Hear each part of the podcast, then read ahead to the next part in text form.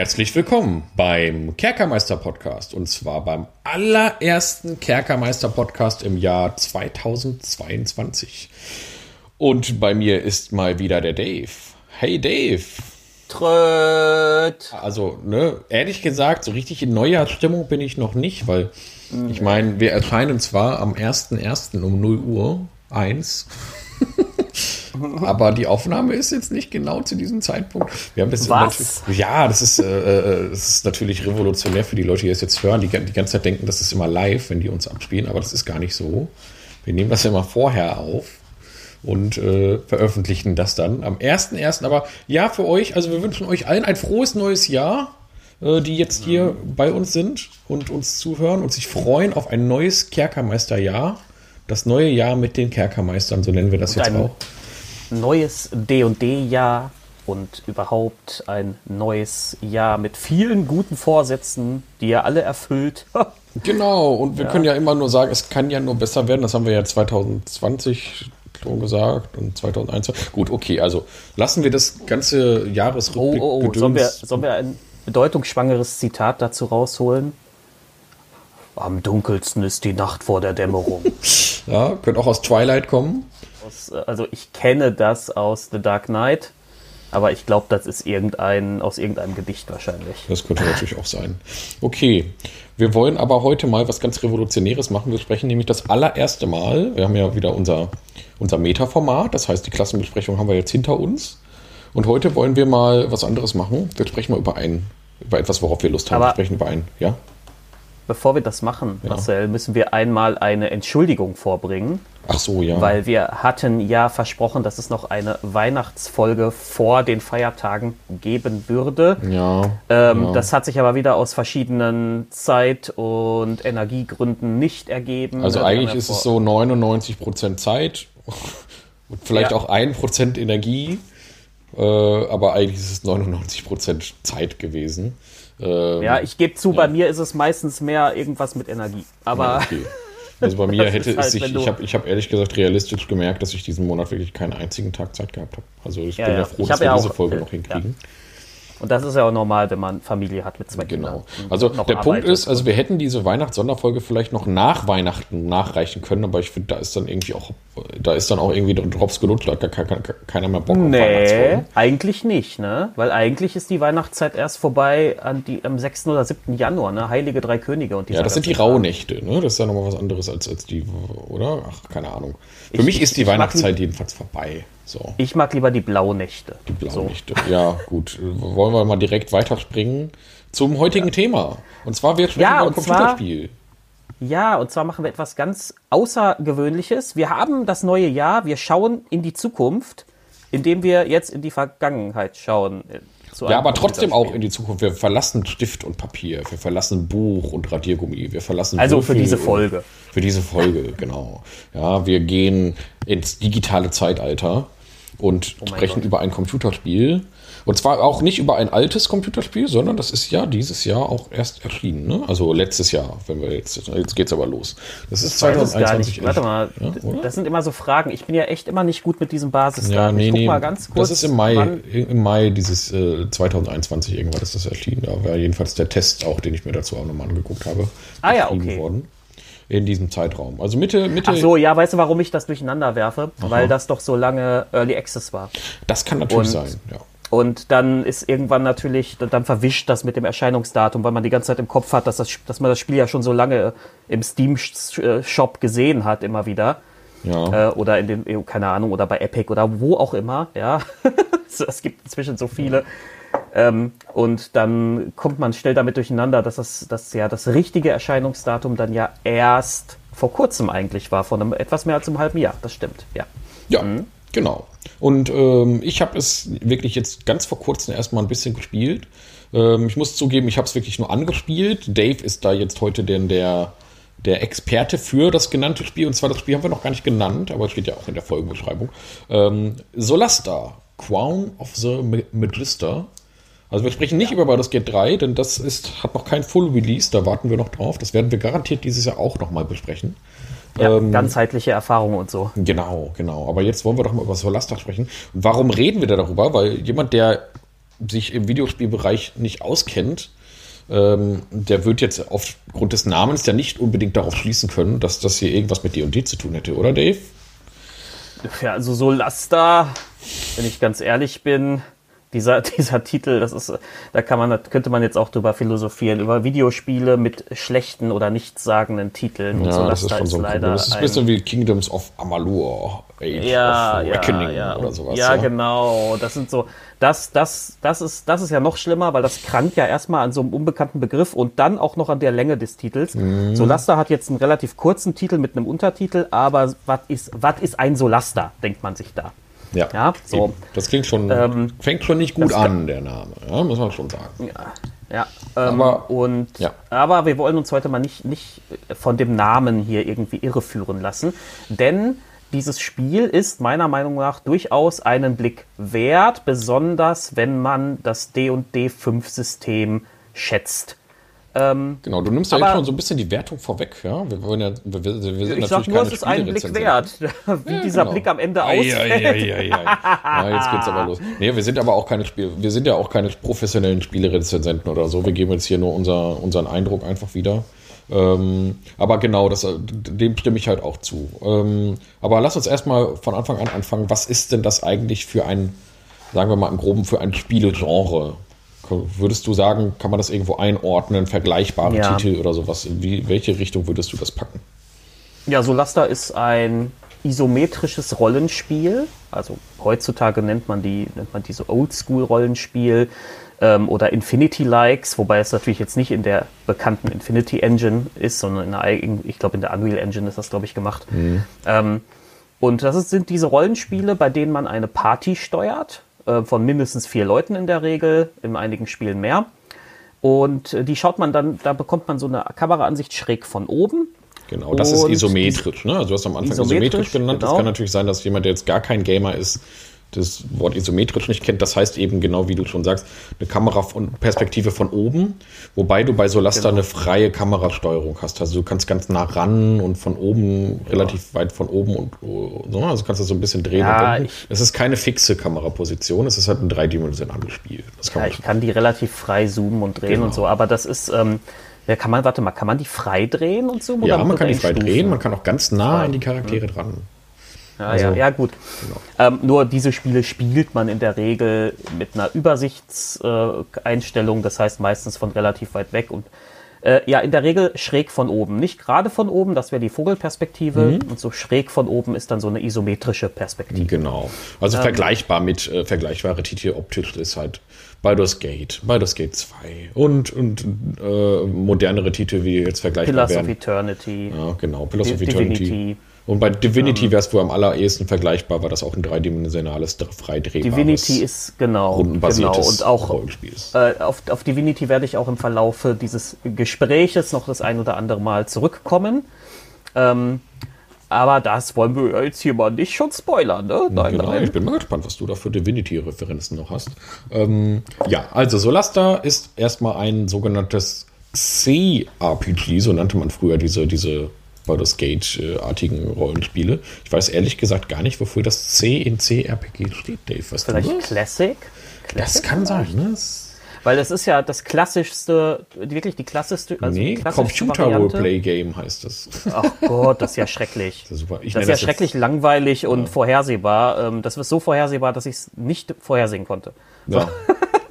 Gut, okay. Nee, aber das ist, ähm, äh, ähm das sind halt. Äh, ja trotzdem, also ne, was halt wichtig ist bei diesen Spielen, du hast steuerst halt immer eine Party aus verschiedenen Leuten, hast den meinetwegen den Kämpfer und den Kleriker und die Zauberin und den Dieb, ja, und die ähm, äh, erfüllen dann natürlich unterschiedliche Aufgabenbereiche und müssen sich dann ergänzen und so. Und mhm. man muss die halt klug einsetzen, damit das funktioniert. Das ist halt äh, immer so der, der springende Punkt bei diesen gruppenbasierten Rollenspielen. Also für Leute, vielleicht auch für jüngere Leute, die kennen das ja, kennen das Label Rollenspiel ja vielleicht eher unter so Titeln wie The Witcher, wo mhm. du halt nur eine Figur steuerst mit einem begrenzten Fertigkeiten-Set. Ähm, also The Witcher, Gerald von Riva, ist jetzt kein Schlossknacker. Ja, der, ja. der sitzt, steht da nicht mit dem Dietrich. Und ähm, du kannst ihn zwar zu einem Zauberer machen, aber eigentlich ist er ein Schwertkämpfer. Ne?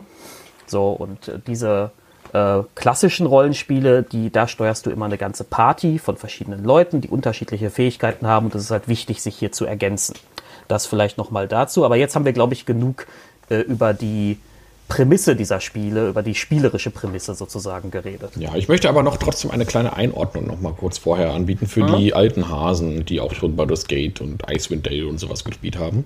Ich würde sagen, wenn man jetzt fragt, in welcher Tradition steht Solasta, so steht Solasta eher in der Tradition eines Icewind Dale als in der Tradition eines Baldur's Gate.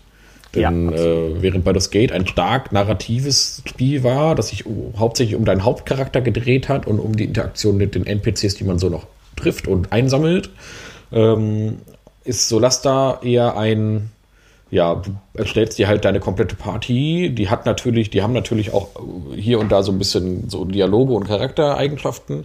Die sind aber sehr marginal und ähm, das ist ja ähnlich wie bei Icewind wo die Charaktere natürlich komplett irrelevant, also die Charaktere, die man sich erstellt hat, äh, komplett charakterlos waren, sondern die waren ja nur ja, auflevelbare Helden, die man halt einfach mitgenommen hat. Und das hat man bei Solasta jetzt in gewisser Weise auch. Ähm, aber die Story ist halt auch da eher im Hintergrund. Es geht eher um das Spielsystem, um das Spielgefühl und weniger um die Story. Deswegen würde ich sagen, Solasta kommt mehr so in diese Tradition eines, eines ja. Icewind Dale. Und es geht durchaus auch darum, ähm, kluge Entscheidungen in taktischen Kämpfen zu treffen. Genau. Es geht ähm, um die Kämpfe. Ja. Auch, also ganz stark um die Kämpfe. Es geht aber auch ganz, also, also Kämpfe und eben das Rollenspielsystem D&D 5 an sich. Die, die Sachen stehen im Fokus. Und die eigentliche Handlung steht im Hintergrund und, und die Charaktere, die man spielt, die haben halt keine, das sind halt keine richtigen, ausgearbeiteten Charaktere. Ähm, aber ähm, wollen wir vielleicht erstmal, ähm, wollen wir vielleicht erstmal den Einstieg des Spiels so ein bisschen besprechen, Marcel? Was macht man denn, äh, wie sieht denn das aus mit der Charaktererschaffung? Also, ähm, erstmal, wenn man das Spiel startet, kommt ja ein Intro. Ja, äh, das ja so ein bisschen die Vorgeschichte dieses Spiels erzählt. Und da wird einem auch schon sofort klar, okay, das hier hat man in D&D-Universum noch nicht gesehen. Das ist eine komplett eigens ausgedachte Lore der Entwickler. Und daran sieht man halt auch, das ist jetzt also keine offizielle Lizenz dahinter, ähm, sondern die bedient sich am sogenannten SRD für D&D für D&D 5. Das ist dieses freie Open Gaming License Gedöns. Ich kenne mich da nicht so richtig aus, wie das mit diesem ganzen Lizenzkram geht, funktioniert. Aber es gibt für D&D, das ist ja auch, das sind ja auch diese kostenlosen Basic Roots, die sich jeder so runterladen kann. Gibt es ja quasi ein Regelgerüst, ein Regelkorsett, das sich jeder, der etwas für D&D erstellen kann, kostenlos äh, beziehen kann und das dann nach bestimmten Regularien modifizieren und anpassen kann. Und genau das wurde hier also gemacht. Man hat also das D&D Grundsetting äh, äh, genommen und hat da seine eigene Lore und seine eigenen ja, Klassenvariationen eingebaut. Deswegen ist Solasta in erster Linie aber trotzdem ein äh, ganz klares D&D-Spiel ähm, mit Variationen. Also wenn man D&D schon kennt, D&D 5 schon kennt, ist es aber ja, es ist, funktioniert eins zu eins wie D&D 5. Es ist das mhm. D&D 5 Regelwerk, um das jetzt ja. mal ganz kurz nochmal zusammenzufassen. Genau. Also, okay, fairerweise muss man sagen, ähm, ein bisschen abgespeckt. Mhm. Ähm, also, du hast noch nicht mal das komplette Vanilla, äh, den kompletten Vanilla-Content da drin. Es sind zum Beispiel nicht alle Klassen dabei. Ja. Und auch nicht, dementsprechend auch nicht alle Pfade, sondern du hast zur Auswahl nämlich nur Kämpfer, Paladin, Kleriker, Waldläufer, Schurke, Zauberer und Magier. Ähm, und äh, also da fehlt ja zum Beispiel der Druide. Ne? Ja, ähm, genau. Und der Bade fehlt und so. Also es sind nicht alle Klassen dabei. Und im Talentsystem zum Beispiel, also bei den Talenten hast du halt auch eine begrenzte Auswahl und dann gibt es tatsächlich auch neue Talente teilweise, die eben so Laster-spezifisch sind, die sich dann irgendwie auf diese Welt beziehen oder äh, auf, die, auf die Lore und so weiter. Ähm, und das gleiche gilt auch für einige der Pfade, die die Charaktere also eingehen können. Es gibt zum Beispiel so einen besonderen Paladin, Pfad, der ganz speziell gegen den Hauptgegnertypus in Solasta gemacht ist. Ähm, also so viel dazu, aber ja, insgesamt, das System, das Sie da nutzen, ist nahezu 1 zu 1 D&D 5 mit ein paar eigenen kreativen Anpassungen, sag ich mal. Ja? Also das Regelsystem selbst, da verändern Sie gar nichts dran, nur so an den, ähm, wie soll ich sagen, an, an dem Inhalt, ja. Genau, also einfach die Art und Weise, wie die Klassen funktionieren. Also Kämpfer funktioniert wie ein Kämpfer. Ja, aber sie haben halt zum Beispiel bei dem äh, Zauberer haben sie, äh, äh also bei Magier auf jeden Fall gibt es andere, ähm, andere äh, Klassenmerkmale am Anfang, die man wählen kann. Gibt es mhm. etwas andere Fahrer, da gibt es diesen Blitzarkanisten, glaube ich, oder so. Ich habe das jetzt auch nicht ganz im, im, im Bild. Ja. ja da gibt es dann so ein paar unter, andere Unterkategorien. Aber können wir direkt dann nochmal jetzt zur Charakter, Charaktererstellung springen. Also nachdem man das Intro gestartet hat. Es geht also um eine Welt, äh, in der das alte Elfenreich untergegangen ist. Und auf diesem untergegangenen alten Elfenreich sind jetzt diese sogenannten Schreckenslande entstanden. Und um diese Schreckenslande herum ist halt äh, die Spielwelt von Solasta, wo man halt startet. Das sind diese zivilisierten Länder.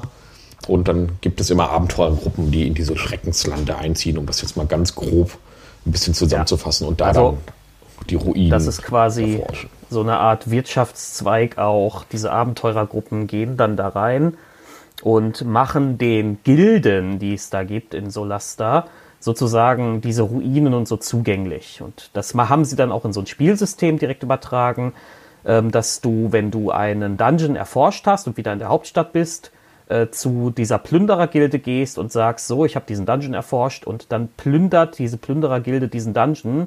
Alle Items, die du nicht hast mitnehmen können, nehmen die dann, aber dafür kriegst du halt Gold. Ähm, das ist, äh, das ist so, finde ich eigentlich ein ganz okay, nettes System um irgendwie zu erklären, auch so, äh, ja, warum gehen da eigentlich dauernd Leute in diese Lande rein? Ja, so, weil die ja so gefährlich sind. Das, die heißen ja nicht umsonst Schreckenslande. Die ja. heißen nicht Schreckenslande, weil da Palmen sind und weiße Strände, sondern die genau. heißen Schreckenslande, weil da lauter böse Monster sind. Ja? Ähm, und das, ist, das finde ich okay, ist aber natürlich so ein bisschen gamey, ne? Also ja, genau. Also man merkt, die Lore ist so entwickelt worden, dass es dem, dem der Spielmechanik äh, entgegenkommt. Ähnlich ist. Ja, ja und ähm, nicht, nicht andersrum. Wobei das natürlich schon, ich finde, das ist immer schon eine nette Prämisse. Da gibt es so eine untergängige Zivilisation, alles ist voller Monster.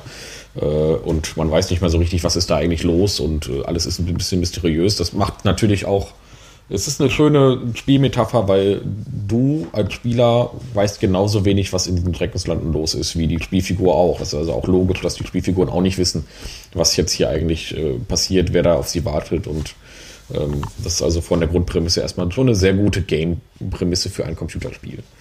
Ähm, so, also man baut sich dann also in diesem Charakterbildschirm, um das doch da jetzt nochmal zurückzukehren, man baut sich dann seine Party aus vier Charakteren. Die kann man sich beliebig zusammenstellen. Sinnvoll ist es natürlich, eine Party zu bauen, die unterschiedliche Fähigkeiten abdeckt. Also einer, der kämpft, einer, der heilt, jemand, der zaubert, ne? jemand, der Fallen und Schlösser. Äh, genau. Also ich habe das ja? Ne? dann auch so gemacht. Ich habe mir halt äh, einen Paladin als Kämpfer gemacht, einen Kleriker, eine Klerikerin mitgenommen, einen Magierin mitgenommen und einen Dieb mitgenommen. Es gibt vorgefertigte Charaktere, wenn man das möchte. Aber gerade äh, die D&D 5 Nerds, die erfreuen sich wahrscheinlich auch daran, diesen Charaktereditor auszuprobieren. Ähm, weil äh, so schön hat man, glaube ich, auch noch keinen D&D 5 Charaktereditor gesehen. Leider natürlich gemünzt auf dieses Spiel. Also man kann ihn jetzt nicht als Universal-Charaktereditor verwenden um seine, für seine eigenen Runden. Gibt auch keinen irgendwie PDF-Output-Format oder sowas, dass man diese erstellten Charaktere vielleicht irgendwie verwenden könnte. Wäre übrigens eine schöne Idee, wenn die sowas mal machen würden. Ich weiß noch damals ähm, bei der Nordland-Trilogie, da konnte man seine DSA-Charaktere, die man da gemacht hat, ausdrucken. ausdrucken. Das ja, ging. stimmt. Ja. ja, ja, ja, ja, ich erinnere mich. Das wäre doch auch mal was hier für dieses Spiel. Ich bin mal gespannt. Vielleicht bauen sie sowas ja, wenn sie schlau sind, auch bei das geht dreimal ein, wenn das denn kommt. Ne? Das wären noch so schöne Kleinigkeiten. Ähm, mhm. Dann äh, hat man also da sein, ganz klassisch die Möglichkeit, seinen Charakter zu erstellen.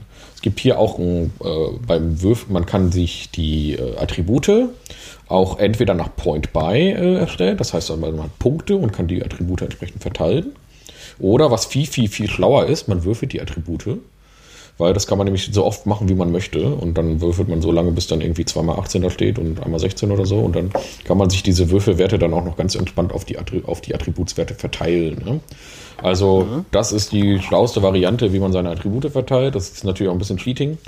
Ähm, Wer nicht cheaten möchte, nimmt einfach das Point-Buy-System oder würfelt einmal und akzeptiert das ja, für die harten Rollenspieler unter uns. Ja, und wenn da, acht, wenn da 6 mal 9 steht, dann muss man halt so spielen.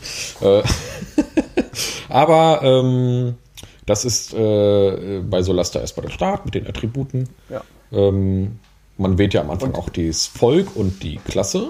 Und bei den Völkern genau. gibt es auch halt auch äh, Einschränkungen und Unterschiede, ne? Ja, ja das, da, sind sie, da weichen sie tatsächlich von D und D5 mit dieser jeder kann alles äh, Politik ab.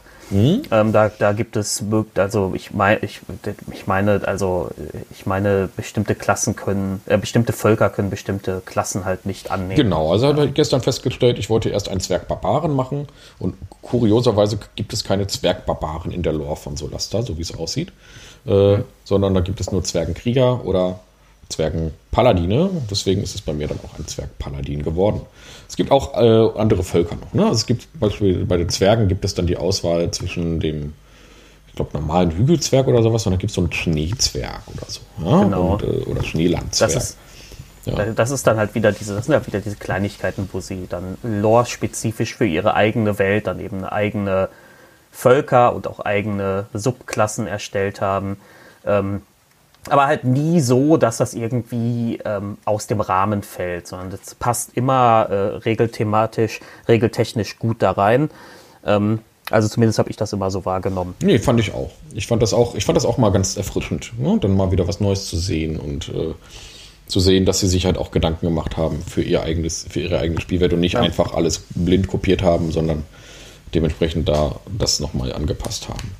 Was ähm, ich auch positiv vermerken möchte, ist, dass das, ähm, das ist natürlich in Teilen dem D&D5-System geschuldet, aber ich finde es eigentlich ganz gut, dass sie sich entschieden haben, eben nicht alles mit allen Zusatzregelwerken und so weiter reinzunehmen. Absolut. Sondern, dass sie ähm, das begrenzen auf ein paar Sachen, die ihrer Meinung nach in die eigene Lore reinpasst und ähm, Dadurch wirst du, wenn du dieses Spiel startest und vielleicht noch nicht so viele Berührungspunkte mit D und D hattest, nicht gleich überladen mit Optionen, sondern du baust dir deinen Charakter, du wählst ein Volk, du wählst eine Klasse. Äh, bei manchen Klassen musst du dann am Anfang noch eine Entscheidung treffen, zum Beispiel irgendwie welchen Waffenfokus die hat oder so. Und das war's dann. Und, ja, und dann wählst du noch, also du kannst natürlich noch Aussehen und so anpassen von jeder Figur. Und ähm, dann kannst du noch denen ähm, Charaktereigenschaften geben die sich so lose an den Gesinnungen orientieren von D und D. Ähm, man kann zum Beispiel, wenn man möchte, so eine Kombination machen, einen rechtschaffenen, aber je zornigen Zwergenpaladin. Genau. Ja, das geht. Also und, man, fehlt, ähm, man wählt, glaube ich, zwei Hauptcharaktereigenschaften und zwei Nebencharaktereigenschaften, die dann genau. insgesamt dann den Charakter des äh, den Charakter halt ausdefinieren. Ähm, können wir auch direkt noch sagen, ja, es gibt auch hier in Solasta das Gesinnungssystem. Also man wählt halt seine Gesinnung. Aber auch hier ist das Gesinnungssystem wieder so ein bisschen wie beim alten AD&D. Man kann als Paladin nicht einfach jede Gesinnung nehmen, die man möchte, sondern da gibt es dann zum Beispiel auch vorgegebene Gesinnungen. Das muss eine von den Rechtschaffenen sein. Ja, und auch rechtschaffen böse gibt zum Beispiel gar nicht zur Auswahl beim Paladin. War bei mir jedenfalls gestern so. Oder ich habe es nicht gesehen, aber es gab dann nur rechtschaffen gut, rechtschaffen neutral und äh, äh, ja, genau, neutral. Ja. Nur neutral gibt es, glaube ich, auch. Genau, neutral gilt, glaube ich, immer. Und ähm, das ist halt auch wieder was anderes. Ne? Also D&D 5 sagt ja, nee, jeder kann alles machen und es gibt hier keinen, ne, kannst einfach jede Gesinnung auf alles anwenden. Und Solasta fängt quasi wieder an, so ein bisschen back to roots zu gehen. Da merkt man auch, dass die Entwickler wahrscheinlich selber eher so ein bisschen aus der alten Schule kommen und mhm. das Gesinnungssystem besser fanden, als man da noch nicht alles einfach so nehmen konnte, wie man will. Ja, ja. genau. So, ähm, was ich halt ganz bemerkenswert finde bei diesen Charaktereigenschaften, ich hatte ja ernsthaft damit gerechnet, dass sich das entweder gar nicht auswirkt oder dass die, wenn die irgendwelche Dialoge miteinander führen, dass das dann irgendein hanebüchener Kram wird, der nicht zusammenpasst. Ja, ähm, tatsächlich funktioniert das ganz gut. Also der, wenn der jähzornige Zwerg eine, der, der, der ähm, hinter, hinterlistigen Schurkin eine Antwort gibt dann, und sie dann wiederum reagiert, dann passt das ineinander, auch wenn die natürlich in der Regel nur oberflächliches Zeug quatschen.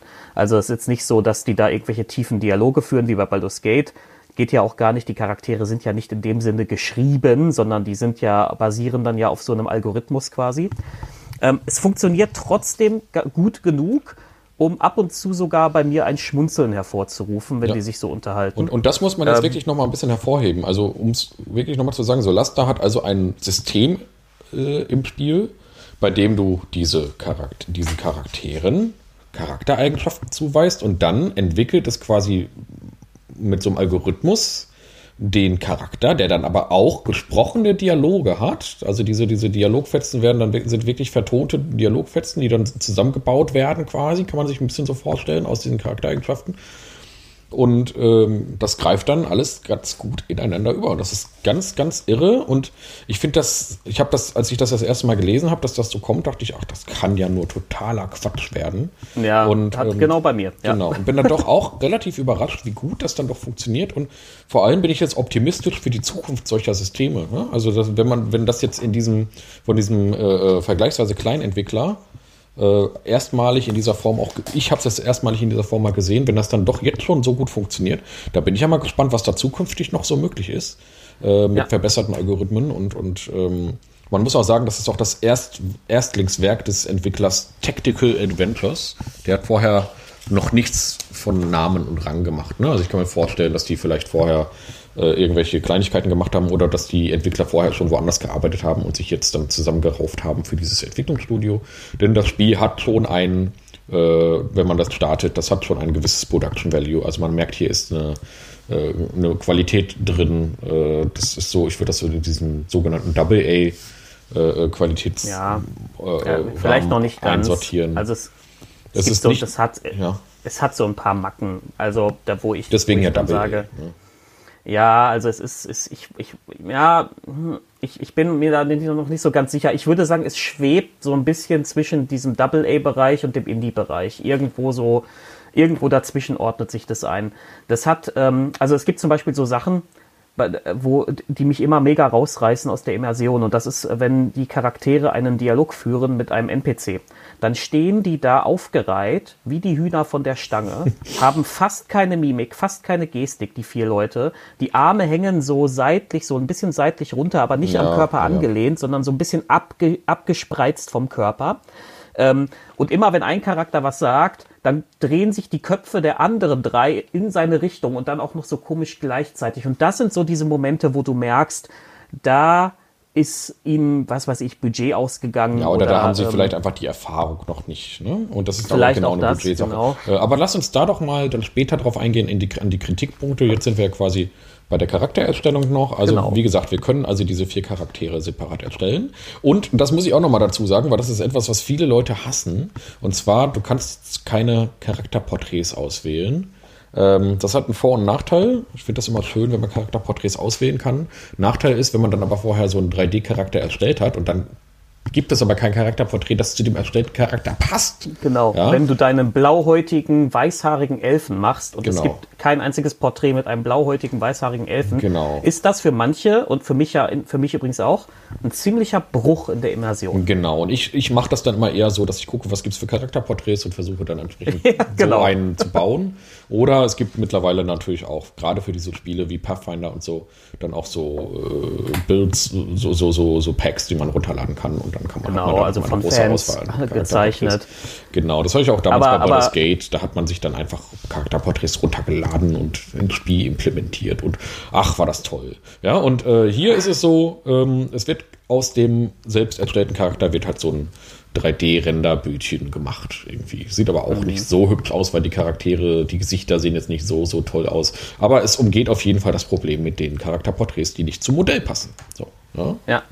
Also, genau, und, und das ist, wie gesagt, also dieses 3D-Ding, das kommt ursprünglich, glaube ich, aus Dragon Age Origins, ähm, dass du dann so ein, so ein 3D, ich weiß gar nicht, macht man bei Solasta den, den, den, den, den Shot selber für das Bild oder macht Solasta Also wenn man das den macht, habe ich nicht gesehen, wie, dass man das machen kann. Also ich Nee, hab das, macht es von selbst, ne? Ja, also es macht es erstmal von selbst. Eventuell kann man das dann auch mal anpassen, aber ehrlich gesagt habe ich das jetzt weder gesucht noch gefunden. Ja, mir war es auch relativ egal. Also, genau, mir auch. also es ist halt, das muss man halt an, auf der anderen Seite auch sagen, es ist halt eben kein Baldur's Gate. Deswegen ist mir das nicht ganz so wichtig, dass mhm. da die schönen Charakterporträts sind. Genau. Denn ähm, ob äh, ich, ich, ich kann mich irgendwie so erst mit den Figuren identifizieren, wenn die einen Hintergrund haben. Und dann fange ich auch an, das Charakterbild, was weiß ich, von Yahera oder so, dann weiß ich, ach, das ist Yahera und dann fange ich an, das zu identifizieren. Vorher ist das immer nur so ein, so ein, so ein Ding halt. Ja, so. genau. ist, genau. Nee, und ähm, hier, aber äh, klein, ja. ganz, ganz, ganz kleine Anekdote zu Pathfinder Kingmaker ähm, wegen dieser Charakterporträts, tatsächlich habe ich da, da, deshalb auch einen äh, schwarzen Paladin gespielt. Weil es gibt als einziges Paladin-Bild da, oder das einzige, klar kannst du auch irgendein Kriegerbild nehmen, ne, wenn du willst, aber mhm. ähm, das einzige Bild, wo so, das so richtig Paladin-esk aussieht, das ist halt ein schwarzer Mann. Und ähm, das ist, ähm, normalerweise mache ich ja immer Charaktere, wenn ich so einen Hauptcharakter erstelle, die so eine idealisierte Form von mir selbst sind. Mhm. Also eher helle Haut. Ähm, ich, ich bin eigentlich blond, aber da meine Charaktere sind immer rothaarig in den Spielen, ja, immer so ein Bär, immer so ein Bart und so. Und das konnte ich da jetzt nicht machen, weil es gab kein Bild dazu. Ja. Ja, ja verdammt. Ja, ja, also, eben. aber ähm, hat mich auch nicht gestört, hat alles funktioniert bei Pathfinder Kingmaker. Ähm, Wäre jetzt nur, auch seltsam, wenn es jetzt deswegen nicht funktioniert. nee, ich habe, ja, ja. ich, war ja, ich fand das Spiel ja ganz genau, gut. Ähm, genau. Ja, ich weiß. Mh.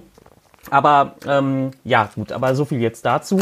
Wollen wir dann einmal äh, rüberschreiten ins Tutorial, Marcel?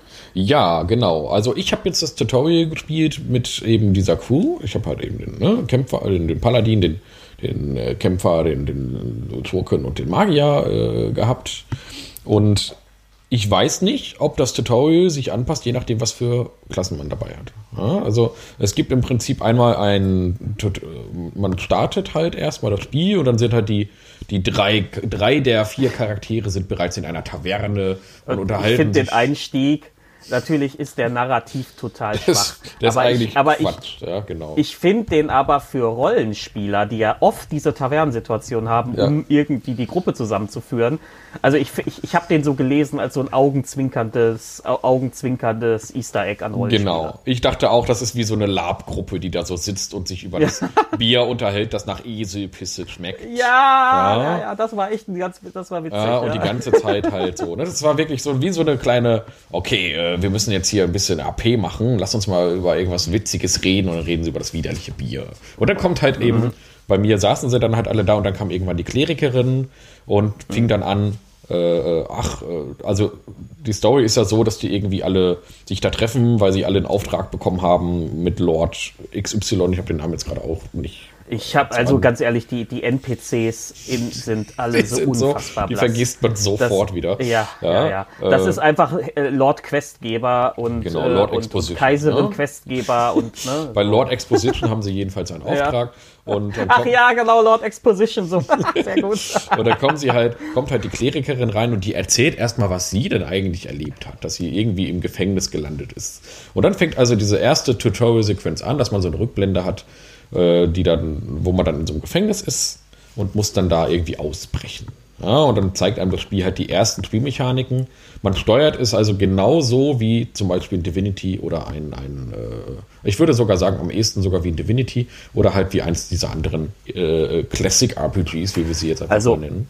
Außerhalb des Kampfes in Echtzeit Du besteuerst deine Figur per, ich weiß gar nicht, Rechtsklick oder Linksklick, also irgendwie per Klick durch, dann bewegt sie, wenn du da hinklickst, dann läuft die dahin. Wenn du eine Truhe anklickst, dann macht die die Truhe auf und äh, solche Sachen halt. Genau, ne? und das alles automatisch, äh, also ein, ein, intelligenter Cursor, wie man das ja heutzutage nennt. Ja, während man damals in Baldur's Gate 1 ah, noch ja. Erstmal unten auf die Leiste klicken musste und Fallen entschärfen anklicken und dann die Falle entschärfen anklicken und so weiter und so fort äh, das war, glaube ich, in Baldur's Gate 2 gab es ja schon den intelligenten Cursor, ist das hier halt auch so. Du klickst zu der Truhe, wenn die rot aufleuchtet, weil da eine Falle dran ist, dann wird automatisch schon das Fallenenttreffungsding angewählt und du kannst quasi alles mit Linksklick machen. Du musst nicht in irgendwelche Menüs gehen und das noch irgendwie anpassen. Ähm, das Spiel zeigt dann aber auch direkt, äh, dass es eine Vertikalität hat. Und das ist was ganz Besonderes. Du kannst halt auch nach oben und unten und äh, wenn du einfach auf so eine äh, Kiste draufklickst, dann klettert der Charakter automatisch auf die Kiste drauf oder klettert auch genau. auf irgendwelche Felsen hoch und so. Und das ist wirklich schön. Ähm, das ist auch komplett äh, intuitiv und, und nicht umständlich. Das fand ich ganz, ganz toll. Macht Baldur's Gate 3 ja wohl genauso, wenn man sich die ersten Videos, äh, ersten Ja, Sequenzen Baldur's Gate ist- 3 anguckt. Es ist auch eine logische Entscheidung, weil ähm, das, ich sag mal so, das D&D-Kampfsystem ist am Tisch super, finde ich. Mhm. Bei so einem Videospiel hast du aber dann Schwächen. Genau, aber da, da lassen wir Ähm, später noch da, ein bisschen da kommen wir gleich genau, noch genau. näher, gehen wir gleich noch näher drauf ein. Ich will nur so viel sagen. Da macht es Sinn, dass man sagt, wir wollen aber irgendein Alleinstellungsmerkmal, etwas Besonderes für unser Kampfsystem und deswegen haben sie diese Vertikalität und die äußert sich halt zum Beispiel auch darüber, man kann Gegner von Klippen runterschubsen und zum solche Beispiel. Sachen. Genau. Ja. Also es gibt da halt einfach ein paar mehr, äh, man muss sich halt eben überlegen, wie man das doch dann eben für ein Computerspiel relativ starre Regelkorsett etwas, etwas flexibler gestaltet. Und da merkt man halt eben schon in der Bewegung, es ist halt eben, äh, es bietet halt mehr Optionen, man kann nach oben, nach unten, äh, man kann durch Tunnel durchklettern. Ne? Es fängt halt auch damit an, dass man erstmal so ein, ich glaube, so einen Stein zur Seite schiebt und dann ist, hinter ist so eine Öffnung und dann geht man durch diese Öffnung durch. Und ja, das sind solche Sachen, die man dann da machen kann. Ähm, und dann bricht man halt nach so ein paar hier und da Heckmeck ohne Kampf erstmal äh, aus dem Gefängnis aus. Und dann erzählt der, der Paladin-Zwerg, ach, aber ich, ich habe dies und das erlebt. Und dann, äh, Genau, und dann erschlägt der die Wölfe und dann kriegst du das Kampftutorial. genau, dann kommt So. der, kämpft der dann gegen die Wölfe. Und äh, dann erzählt der Dieb, wie er halt was geklaut hat in so einer kleinen Villa. Und dann muss man da halt Genau. durch diese Villa durch und also durch diese Festung, glaube ich. Und dann auch da wieder durch irgendwelche Löcher krabbeln und hoch und runter. Und dann gibt es den hinterhältigen Angriff. Dann lernt man auch den hinterhältigen Angriff kennen. Und äh, ja, dann hat man den Schurken fertig und die Magierin, die hat irgendwie kein Zauberei-Tutorial bei mir gehabt, sondern die musste irgendwie schleichen. Das war so ein bisschen seltsam. Die musste an den Ich Orks kann mich daran vorbei. gar nicht mehr erinnern. Ja. Ich muss aber sagen, ich finde dieses, ich fa- fand diesen Einstieg aus Rollenspielersicht im Großen und Ganzen ziemlich gut. Ja. Ich fand den auch witzig insofern, weil man, man kennt, man, äh, es gibt ja diese Gruppen, ähm, wo Leute, wenn sie sich das erste Mal treffen, dann, dann fangen sie an, ihre Hintergrundgeschichten sich gegenseitig zu erzählen. Und hier haben sie das nicht mit Hintergrundgeschichten gemacht, sondern sie haben das mit diesen Tutorial-Sachen gemacht. Und dann Genau. sagt der Zwerg, ja, und als ich hierher gereist bin über die Brücke, da kamen die Wölfe. Ja, so, und dann spielst du den Kampf gegen die Wölfe. So, ähm, das fand ich nett gemacht. Ich finde auch ehrlich sagen. gesagt, da kann man eine Lehre draus ziehen für seine richtige Rollenspielrunde. Und zwar, dass die Leute dann eben nicht erzählen, dass sie ihre, dass sie von Orks entführt wurden und ihre Eltern getötet wurden und so, sondern hier wird einfach nur erzählt, was die so zuletzt gemacht haben. Ja, ich finde, Genau. ja, das ist doch viel äh, passender erstmal für so eine normale Runde auch, anstatt dass die Leute erstmal ihre Lebensgeschichte erzählen. Ja, also das ist schon mal sehr schön gemacht. Ähm, und äh, ja, auch finde ich eine sehr, sehr, sehr schöne Referenz für Rollenspieler einfach. Also man merkt, hier sind Leute am Werk gewesen, die auch selber Rollenspiele spielen. Auf jeden Fall, ja. Selber wissen. Genau. ja. Und auch, das merkt man ja auch eben direkt daran, dass sie zum Beispiel dieses Gesinnungssystem angepasst haben. Das sind alte D&D-Hasen, ja, die das gemacht Mhm. haben. So, und ähm, das ist schon schön. Dann können wir aber direkt nochmal so ein bisschen dazu kommen, also nochmal zum Tutorial zurückkommen. Wenn man also zum Beispiel irgendwelche Proben macht, dann sieht man, wie ein kleiner Würfel eingeblendet wird. Ja, das ist ja auch Ja. schon mal toll. Dann kommt der W20 Also- und würfelt und du siehst neben dem W20 auch eingeblendet, was für einen Bonus du da drauf hast. Und du kannst also ganz intuitiv lernst du also das Regelsystem kennen. Da ist auch keine Tutorial-Einblendung, was da jetzt gerade passiert, sondern du siehst, okay, ich mache jetzt einen Wurf auf Arkane Kunde. Ja, dann steht da, oh, Fertigkeit Arkane Kunde, dann kommt dieser W20 eingewürfelt und äh, dann daneben der Bonus und dann siehst du, aha, hat geklappt oder hat halt nicht geklappt. Ja, und es ist halt sofort klar, was hier gerade passiert ist. Du hast halt gewürfelt und hochwürfeln ist gut und niedrig würfeln ist Genau. nicht gut. Ja. Genau. Ohne irgendwelche Ähm, großen Einblendungen ist das deutlich klar. Hast du noch was zum Tutorial? Weil sonst würde ich nämlich gleich, äh, würde ich nämlich gleich jetzt die beiden großen Kernmerkmale, die ich da äh, quasi erkannt haben möchte, Ja. äh, ansprechen. Also Ähm, ich würde gerne noch mal so ein bisschen grob auf dieses Thema an sich an, eingehen. Also das, das Kampfsystem und das und, und ähm, ja, Ja, das, Kampfsystem an sich würde ich gerne noch mal das ist ja, wollen. ist ja eines der Kernmerkmale. Okay, ja, dann können wir da ja Ähm, zuspringen. Ja, also Kampfsystem ist rundenbasiert. Ähm, ganz klassisches D&D-Regelwerk, das heißt, am Anfang eines Kampfes wird Initiative gewürfelt. Es gibt diese Elemente wie zum Beispiel Überraschung, ja, dass Gegner dich überraschen und dann äh, müssen deine Leute eine Runde aussetzen oder umgekehrt. Das funktioniert natürlich auch, wenn du es geschickt machst. Manche Encounter sind schon so ausgelegt, dass du dass, dass das Spiel dich quasi anschreit, schleich dich da jetzt an, schleich dich an, du Trottel. Genau. Ja, so. ähm, und ähm, genau, und dann hat es eben diese Besonderheit mit der Vertikalität, das heißt, überall stehen immer in den Gebieten hohe Felsen, Säulen, Leitern, ähm, irgendwelche Vorsprünge, auf die man klettern kann und so weiter. Ähm, weil das äh, Spiel möchte im Grunde, dass man diese Vertikalität nutzt, ja, ähm, um oder beziehungsweise da auch Encounter schwieriger zu machen, indem zum Beispiel die Goblin-Truppe auf dem Vorsprung über dir sitzt und dann musst du halt irgendwie gucken, dass du da hinkommst, während die dich mit Pfeilen beschießen. Genau, das ja. ist auch direkt am Anfang, wenn man also an der, an der Ruine, an der besagten Ruine am Anfang ankommt. Das ist nämlich ein Auftrag, den man dann bekommt. Man soll zu einer Ruine hin und die erforschen, weil da ist irgendwie eine ganze Armee ausgelöscht worden und so. Dann soll man da halt mit vier Mann mal hin die, und gucken, was da los ist. Vorposten da, genau. was das da war. Ja, genau. Also eine ganze Truppe von Leuten ist da ausgelöscht worden und dann soll man mit vier Mann da mal hin und gucken, was ist da eigentlich los. Und dann gibt es natürlich relativ schnell so eine Goblin-Hinterhalt, die stehen dann da oben auf so Mauern und so. Mhm. Aber die Goblins verhalten sich ja glücklicherweise ein bisschen dämlich und der erste Kampf ist damit also relativ leicht zu machen. Aber ähm, ja, das äh, äh, genau, das, die Level sind so gebaut, wie du schon sagst, die sind halt vertikal. Und du kannst natürlich auch selber deine Fernkämpfer dann hoch auf irgendwelche auf solche Positionen schicken. Mhm. Die sind dann relativ sicher vor Nahkämpfern. Ja, ähm, und, ich habe äh, auch ähm, ja. tatsächlich ist eine, eine Schurken-Subklasse gewählt für meine Schurkin die, äh, das, die, die ihr das Klettern erleichtert mhm. und so. Also das, das, die ist wohl, glaube ich, speziell dafür designt worden wieder für dieses Spiel. Also die kann leichter hochklettern und kriegt diverse Vorteile, wenn sie auf, auf erhöhter Position kämpft. Ne? Ähm, das, ist, äh, das ist halt cool. Ähm, grundsätzlich muss ich aber auch sagen, ähm, das Ding hat halt zwei Nachteile. Und zwar einmal, die äh, viele der Kampfgebiete wirken künstlich. Ähm, du hast, äh, es gibt manchmal so Dungeon-Kampfgebiete, da ragen dann lauter Säulen aus dem Boden rau auf und deine Leute müssen dann während des Kampfes ständig von Säule zu Säule hüpfen. Das ist, wirkt irgendwie nicht, nicht glaubwürdig. Das, ja, die Art und Weise, wie die Säulen dann, die wirken auch nicht natürlich entstanden, ja. sondern das sieht dann schon so sehr nach ähm, Hindernisbahnmäßig aus.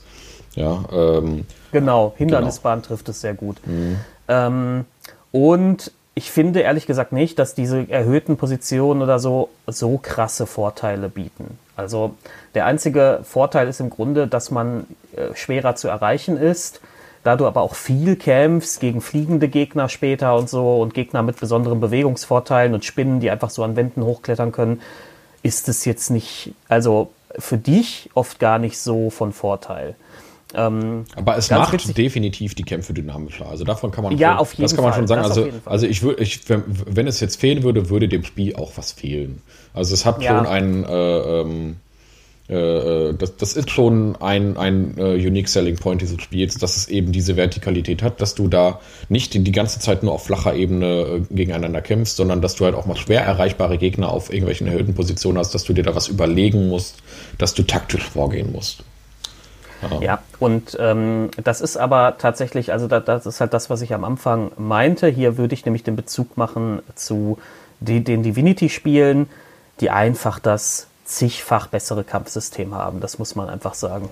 Ja. Ähm, das, also die Solasta, die, das macht auch Spaß, die Kämpfe machen auch Spaß, das ist alles okay. Das ist, ich würde sagen, solide. Ja, das ist ein solides Kampfsystem, das funktioniert. Ähm, und ist natürlich auch in den, durch die Begrenzung des D&D-Systems natürlich auch in, einfach in einem bestimmten Rahmen, den es nicht überschreiten kann. Ne? Ähm, also das funktioniert alles, das ist alles okay, aber ähm, wenn das, die Divinity-Spiele haben halt durch diese Kombination von verschiedenen Elementen, die man machen kann, ja, du kannst irgendwie Pfützen mit Blitzen aufladen und wenn da Sprengfässer rumstehen und du wirfst den Feuerball rein, ne, weiß auch jeder, was passiert. Genau, genau. Das, das ist, das, das schafft nochmal eine viel größere Dynamik und sorgt halt häufig dafür, dass die Kämpfe ähm, spannender werden. Ja, nicht immer komplett vorhersehbar sind. Es genau. passieren immer wieder Dinge, die man so nicht äh, einkalkulieren kann. Und das hat Solasta nicht, sondern so bei Solasta, wenn du dir, wenn du am Anfang ein Kampffeld betrittst und dir so einen groben Plan machst, wie du jetzt vorgehst, wird das in neun von zehn Fällen auch genau so ablaufen und funktionieren. Genau, insbesondere wenn man bereits die und die auch schon kennt und das Kampfsystem auch kennt, ist es ja quasi noch ein bisschen langweiliger, weil man ja schon alles weiß. Ja, man weiß schon, wie alles funktioniert, man weiß, wie die Gelegenheitsangriffe funktionieren, man weiß, wie der heutige Angriff richtig einzusetzen ist. man ist von Anfang an dann schon so ein bisschen kleiner Profi, wenn man die und die 5 schon kennt. Das habe ich halt auch direkt gemerkt, dass ich halt sofort wusste, wie ich meinen Schurken richtig einsetze. Wusste sofort, wie ich die Magierin stelle und so. Das ist halt sofort klar. Ja, und, ich möchte äh, aber, ja. äh, daraus kann man aber auch nochmal einen Vorteil ableiten, gerade für uns D&D-Spieler, mhm. ähm, gerade für, für uns beide, die wir ja viel leiten und nicht immer so viel spielen. Ähm, ich muss ja sagen, ich habe ähm, besonders die Zaubererklasse durch Solasta sehr viel besser verstanden, ja. kennengelernt. Ähm, diese Zaubereipunkte richtig einzusetzen und so. Das, das, da, also da hat Solasta, finde ich, für gerade für D&D-Fans einen ganz großen Vorteil, weil du kannst diese, äh, also du kannst dich halt mit Mechaniken auseinandersetzen, die du vielleicht sonst nicht einsetzt und äh, kannst das dann ja, dieses Wissen dann mitnehmen in deine nächste Session. Genau, man lernt einfach mehr über alles. Ne? Man lernt mehr über das genau. Kampfsystem an sich, über die Regeln an sich. Das Spiel versteckt seine Regeln auch nicht. Also es zeigt eben die Regeln auch einfach, was passiert. Es zeigt den Würfelwurf, es zeigt den Schadenswert, der, der, der stattfindet. Es zeigt, wie viel Schaden du dann abziehst vom jeweiligen Gegner. Äh, es zeigt oben auch die Rüstungsklasse äh, und so weiter. Also es genau. ist wirklich sehr, sehr, sehr transparent und ist also auch eine Empfehlung für Leute, die es einfach mal so spielen wollen. Ganz nebenbei wollen wir doch mal direkt kurz sagen, ähm, äh, kleine Empfehlung jetzt, ich weiß gar nicht, ob das Angebot noch, noch gilt, aber äh, Solasta ist, habe ich jetzt im Microsoft Xbox Game Pass gespielt. Und äh, der Xbox Game Pass hat jetzt zu dem Zeitpunkt, ich habe den jetzt im Dezember abgeschlossen, da gab es jetzt dieses Angebot 1 Euro für drei Monate, also drei, dreimal 1 Euro, ja, für drei Monate. Und äh, in der Zeit kann man, kann man alles Relevante aus dem Game Pass eigentlich mal so ausprobieren und anspielen. Und so Laster kann man in drei Monaten auf jeden Fall mal eben anspielen. Also wenn ihr das mal spielen ja. wollt, äh, günstiger geht es jetzt gerade nicht, als mal eben hier für 1, 2, 3 Euro da eben den Game Pass zu machen. Ich habe das hier, ich mache das ja immer so, ich schließe den ab und kündige den quasi drei Sekunden später, dann läuft der halt nach drei Monaten automatisch aus. So, auf jeden Fall ähm, habe ich jetzt Solasta äh, äh, darüber, über den Game Pass jedenfalls bezogen. Ähm, jetzt aber nochmal zurück zum Kampfsystem. Und zwar äh, hast du ja quasi kritisiert, dass das Spiel so ein langweiliges Kampfsystem hat. Oder sagen wir mal ein, ein nicht so starkes Kampfsystem hat wie Divinity. Und das ist ja der Gag, weil das Spiel hat ja das von uns allen geliebte D&D 5 Kampfsystem. Wie kann das denn sein, dass dir das in Solasta nicht gefällt, aber auf dem Spieltisch schon? Wo ist da der Unterschied? Naja, am Spieltisch ergeben sich ähm, Dynamiken dadurch, dass ich mit anderen Leuten zusammenspiele, die eigene Entscheidungen treffen und die vielleicht auch nicht immer Entscheidungen treffen, die in meine überlegte Taktik passen. Ähm, wohingegen äh, bei Solasta ich alles selbst unter Kontrolle habe und dadurch eine, also erstmal eine gewisse Übermacht habe. Die, die, die Gegner sind nicht besonders klug, die Encounter sind mit wenigen Ausnahmen nicht besonders herausfordernd. Ähm, und ähm, du hast, ja, also, also ganz ehrlich, äh, Rollenspiel am Spieltisch ist ja auch mehr als Kämpfen. Genau. Du hast äh, Rollenspielmomente, du hast ähm, Rätselmomente und so. Und vor allem lebt Rollenspiel am Spieltisch einfach auch durch die Dynamik, durch die Gesprächsdynamik von den unterschiedlichen Charakteren und äh, Spieler und Spielerinnen. Ne? Und das hast du da halt alles nicht, sondern hier hast du wirklich das, das, das ich sag mal, wie so ein, äh, das offene System vor dir liegen und du kontrollierst alleine dieses System ähm, und kannst dadurch natürlich immer die idealsten Entscheidungen treffen. Ich bin mir sicher, es gibt da draußen Leute, die auch genau daran Freude haben, immer die beste Entscheidung zu treffen für die Gruppe. Ja, gibt ja auch diese, diese Taktikspieler, die nach jedem Zug speichern und dann wieder laden, weil das, mhm. das, das Ergebnis nicht gefallen hat. Ähm, das kann man mit so Laster alles machen. Ähm, aber das Kampfsystem für ist halt nicht ähm, also ich finde, man merkt, dass es nicht, dass das eigentlich nicht für Videospiele designt ist, sondern dass es für dieses Rollenspielding designt ist, wo Leute miteinander interagieren müssen. Ähm, und ähm, darum sind ja zum Beispiel auch die besseren Kampfsysteme die, wo du mehr Fähigkeiten hast, mehr ähm, mehr einsetzen kannst, wo du viele Optionen hast, jetzt wie bei Divinity zum Beispiel. Ja, also die ähm, Kampfsysteme, die für das Spiel entwickelt wurden. Und hier ist es ja im Prinzip so, hier ist ein Kampfsystem genau, schon da. Das Spiel ist und rund Spiel, um das System entwickelt genau, worden. Genau, ja. das ist nämlich ein Unterschied. Ähm, und das macht es umso spannender. Und ehrlich gesagt bin ich da auch sehr, sehr froh, dass gerade dann die Divinity-Macher das Baldur's Gate äh, 3 Ding bekommen haben. Ähm, weil wir sehen jetzt quasi an Solasta, was das Problem ist, wenn man wirklich eins zu eins einfach das D&D 5 Kampfsystem in ein Spiel übernimmt. Ähm, dann passiert nämlich genau das, dass das Kampfsystem irgendwann so ein bisschen beliebig wird, weil man ja auch normalerweise am Spieltisch nicht so oft kämpft. Man kämpft da hier pausenlos. Ja? Und dafür, kommt, dass kommt natürlich darauf an, wie ihr eure Kampagnen gestaltet. Ne? Wer jetzt, keine Ahnung, gerade mal der Vernichtung spielt, kämpft sicherlich mehr. Genau, aber ja. auch da hast du Rätselphasen und Pausen und so. Das hast du hier natürlich auch im Spiel. Also das ist auch nicht, dass du da, das ist jetzt kein Diablo, aber man kämpft viel. Und ähm, bei Baldur's Gate 3 bin ich sehr gespannt, weil da eben die Divinity-Leute am Werk sind und die haben jetzt natürlich schon so Sachen drin wie, äh, da weiß man jetzt schon, da sind diese Divinity-Tugenden auch mit dabei. Das heißt also, du kannst mhm. Öl auskippen und das ist brennbar und solche Sachen. Das haben sie halt alles mit, mit implementiert. Du hast eine Physik ja. in der Welt, ja, du kannst halt Gegenstände werfen und so ein Kram. Und äh, die versuchen, also die, denen ist das also schon aufgefallen, dass das D&D 5 äh, Kampfsystem alleine nicht reicht, um wirklich eine Spannung zu erzeugen. Äh, und versuchen dann eben mit Sachen dagegen zu wirken, die man dann, dann noch mit implementiert. Ja. Und das finde ich auch sehr ja, gut. Und es ist ja auch gar nicht zuwider des offiziellen, des richtigen Rollenspiels. Das ist, sind ja so Sachen, die dann auch am Spieltisch passieren. Oh, da ist eine Ölpfütze, ich schieße mal vom Feuerball drauf. Und dann, äh, genau. Ne, das wäre dann was, wo dann Spiel, der Spielleiter kreativ sein kann. Ja, und sagen kann, ah ja, dann passiert dies und das und so weiter und so fort. Ja, und das ist halt eben, äh, in, wird, wird in Baldur's Gate 3 scheinbar auch so implementiert. Aber wir werden mal sehen, da werden wir dann auch mal drüber sprechen, wenn dann Baldur's Gate 3 endlich erschienen ist und ja. wir das dann auch durchgespielt haben.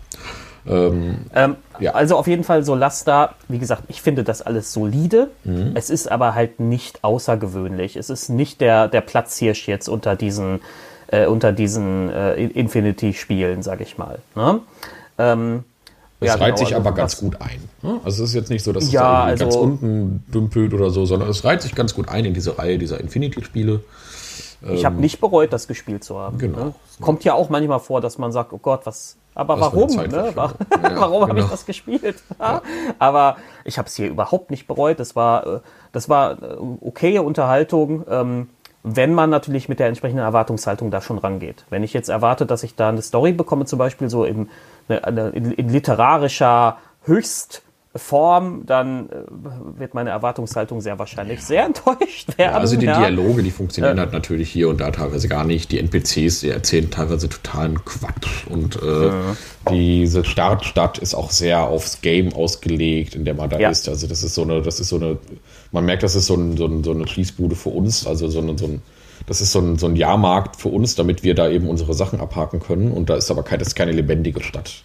Ja, genau. Und ähm, das ist nur so unser Hub. Und dann hat es ja noch, genau, dann hat es ja noch äh, ein weiteres System, Dave, ne, dieses Spiel, und zwar dieses äh, Plünderer. Gildensystem, ne? Magst du da Ja, genau, so wo du gerade bei den Städten bist, das kann man, das kann man da gut zu überleiten. Ja, also es gibt und das, das, das gibt unterschiedliche Gilden in der Stadt. Ich glaube fünf oder sechs. Mhm. Eine davon, mit der hat man immer zu tun, das ist diese Plünderer-Gilde. Ähm, die, die, die, spricht man immer an, wenn man einen Dungeon gesäubert hat und dann äh, gehen die da wohl rein, also narrativ gehen die da rein und holen alles noch raus, was nicht nicht und nagelfest ist und geben dir dafür Gold. Ähm, das ist, das finde ich auf der einen Seite ganz cool, weil du bei Solasta relativ schnell merkst, okay, Inventar ist beschränkt, ich kann nicht so viel mitnehmen und man lässt sehr schnell die Goblin-Kurzschwerter und die Holz, die hölzernen Rundschilde und so lässt man alles irgendwann liegen, weil mhm. Ne? Bringt nicht viel Geld und was soll ich damit? Ähm, und das Geld bekommst du dann halt trotzdem, indem die Plünderer da später reingehen und das, äh, das Zeug looten. Ja? Ähm, da gibt es allerdings noch mehrere andere Gilden, die alle so eine gewisse Spezialisierung haben und, und wohl auch in der Story so politische Verstrickungen, aber das ist nebensächlich. Ähm, und das ist eine Mechanik, über die man, glaube ich, trefflich streiten kann. Nämlich, also in jedem normalen Spiel kennen wir das. Man äh, kämpft sich zum Bossraum durch, tötet den Boss und dann hat, dann steht da im hinteren Teil des Raumes diese Truhe, die macht man auf und dann ist da das Flammenschwert der, ähm, äh, keine Ahnung, der Schabenvernichtung drin. Ja, mm, so. Mm, mm, und dann freut man sich, weil du hast geilen Loot bekommen dafür, dass du diesen Boss gekillt hast. Und das hast du bei Solasta fast überhaupt nicht. Stattdessen ähm, sammelst du Einflusspunkte durch bestimmte Gegenstände bei diesen Fraktionen, bei diesen ähm, Gilden. Und je, wenn dein Einfluss hoch genug ist, kannst du bei denen Items kaufen und erst darüber kommst du an die guten Endgame-Items. Das heißt, du findest die nicht im Dungeon, sondern du musst die bei diesen Fraktionen kaufen. Und das empfinde ich persönlich und, als eine ganz krasse Fehlentscheidung. Weil, also meinem ja. Spielstil läuft das komplett zuwider. Ich bin auch so, so jemand, der dann zum Beispiel auch so bei Diablo oder so, bei diesen Spielen, eigentlich nie oder fast nie bei irgendwelchen Händlern irgendwelches welches Ausrüstung kaufe, sondern fast das ganze Spiel nur mit gefundener Ausrüstung rumlaufe. Ja. Und äh, das finde ich auch einfach viel, viel angenehmer, ähm, da mit gefundenen Sachen rumzulaufen. Also man, die, die Clown, die nehmen einem ja quasi dieses tolle Gefühl, da was zu entdecken, zu finden und ja, und jetzt gehe ich halt in den Laden und kaufe was von meinen Solasta-Coins, ja, das ist ja totaler Quatsch. Ja, ja finde ich ja, nicht gut. Und äh, es ist was anderes bei Baldur's Gate 2, wo du dann da später in diesen tollen Laden kommst, ja, dieses Abenteurers allerlei ja, wie toll das war, ja, wo du da in diesen, diesen ja. Laden gehst und da wirklich wundersamste und tollste Gegenstände waren, wo jeder Gegenstand genau. etwas ganz Besonderes war. Und, ja. und, und äh, der Trick da ist, dass die dir, dass das sehr früh im Spiel passiert. Ja, du kannst, du kannst da nämlich reingehen, direkt ja, nach der Intro-Sequenz sozusagen, also nach, nach diesem Start-Dungeon. Und nichts davon kannst du dir leisten. Genau, das ist so teuer. Und das sind alles großartig und, du, und, du, und jeder Spieler, glaube ich, entdeckt da so ein paar Sachen, wo er sagt, okay, wenn ich später Geld habe, das, dieses Schwert will ich haben, diesen genau. Gürtel möchte ich haben. Ja, so. Genau. Und ähm, das sind ja auch alles ganz besondere Gegenstände, die ja auch wirklich ganz besondere genau. Fähigkeiten haben. Die machen nicht ja, nur plus eins mehr Schaden oder so, sondern ist ja auch überall, überall cooles Zeug dabei. Und bei Solasta ist das eben nicht so. Ne? Das ist einfach, äh, ja, ja, oder? Ja, oder wie sind denn die besonderen ja, ab, Gegenstände absolut. in Solasta? Können die da mithalten? Ich glaube nee, nicht, ne? Sind einfach nee, besonders starke Schwerter oder sowas, ne? Also ja, nee, überhaupt. Also du, du, das, das krasse ist, bei Solasta hast du ja auch noch ein Crafting-System. Ja. Auch so eine, wie ich finde, Fehlentscheidung. Das heißt, die einige der besten Waffen im Spiel musst du dir herstellen durch gefundenes Zeug. Das heißt, du hast noch während des Spiels, also No offense an Leute, die daran Spaß haben. Es gibt ja, sicher ja, Leute, die daran Spaß haben. Ja. Aber du hast dann während des Spiels sammelst du ohne Ende irgendein Zeug ein, irgendwelche Erze und Nägel und Blüten und ach, keine Ahnung, was nicht alles, ja.